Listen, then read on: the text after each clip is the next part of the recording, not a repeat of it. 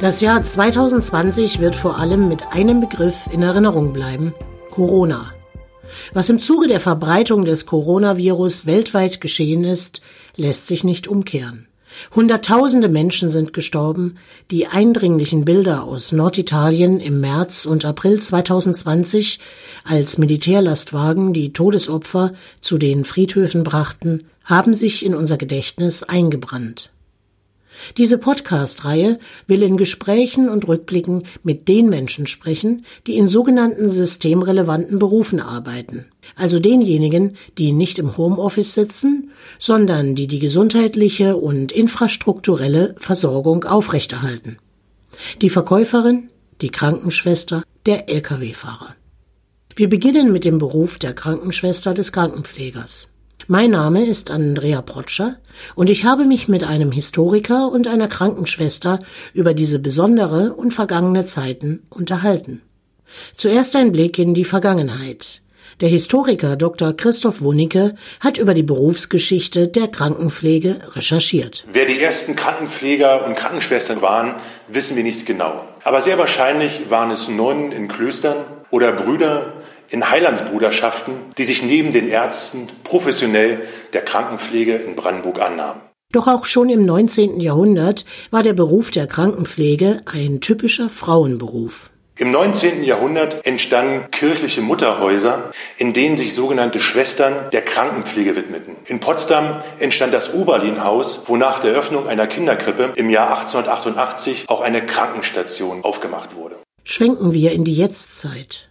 Die Berliner Krankenschwester Heike pflegt unter anderem Patienten, die mit dem Covid-19-Virus infiziert sind. Sie erlebt ihren beruflichen Alltag so. Die Corona-Pandemie war für mich sehr überraschend und eine große medizinische als auch pflegerische Herausforderung, weil wir nicht wussten, was kam und was noch kommen wird. Covid-19 ist nicht nur in psychologischer, sondern auch in pflegerischer Hinsicht eine Herausforderung. Der Zeitdruck hat sich für mich und meine Kollegen sehr stark erhöht, da wir auf äh, bekannte Krankheitssymptome achten müssen, als auch auf Symptome, die neu auftreten, von denen wir selber noch keine Ahnung hatten und damit sowohl der psychische als physische Druck Druck sehr auf uns lastet. Aus historischer Sicht ist vor allem das 19. Jahrhundert interessant.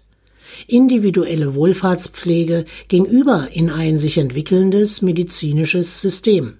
Und ab da kann man von Systemrelevanz sprechen. Darüber hinaus wurden Krankenschwestern aber auch kriegswichtig. Circa 118.000 Krankenschwestern wurden im Ersten Weltkrieg eingesetzt.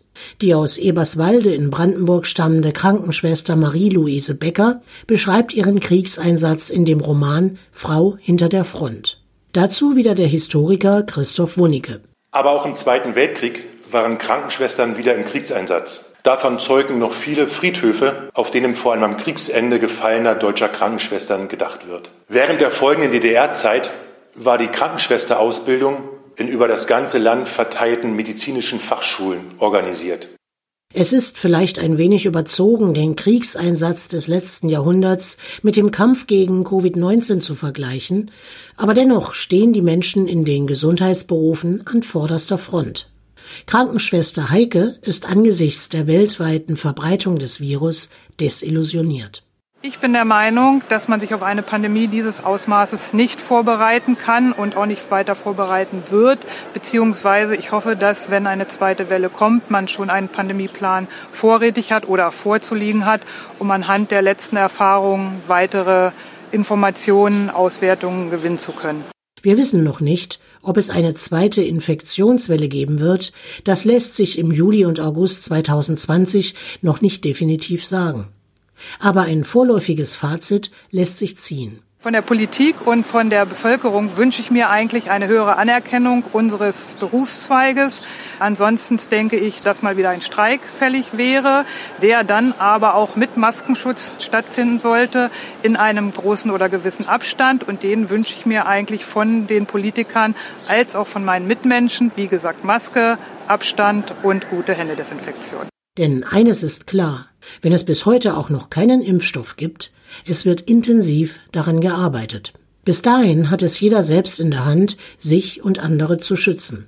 Wenn das versäumt wird, dann kann es auch so ausgehen, wie Krankenschwester Heike aus ihrer beruflichen Praxis zu berichten weiß. Hinsichtlich der Hygienemaßnahmen und des Abstandshalten und des Mundschutztragen haben wir einen jungen Mann gehabt bei uns auf der Station, circa 50 Jahre alt, der sich mit Corona infiziert hat, dadurch sein Augenlicht verloren hat und auch bis heute nicht wieder gucken kann und es wahrscheinlich auch nicht mehr tun wird. Im folgenden Podcast über systemrelevante Berufe werden wir die Geschichte und den Alltag des Lkw-Fahrers, der Lkw-Fahrerin näher beleuchten.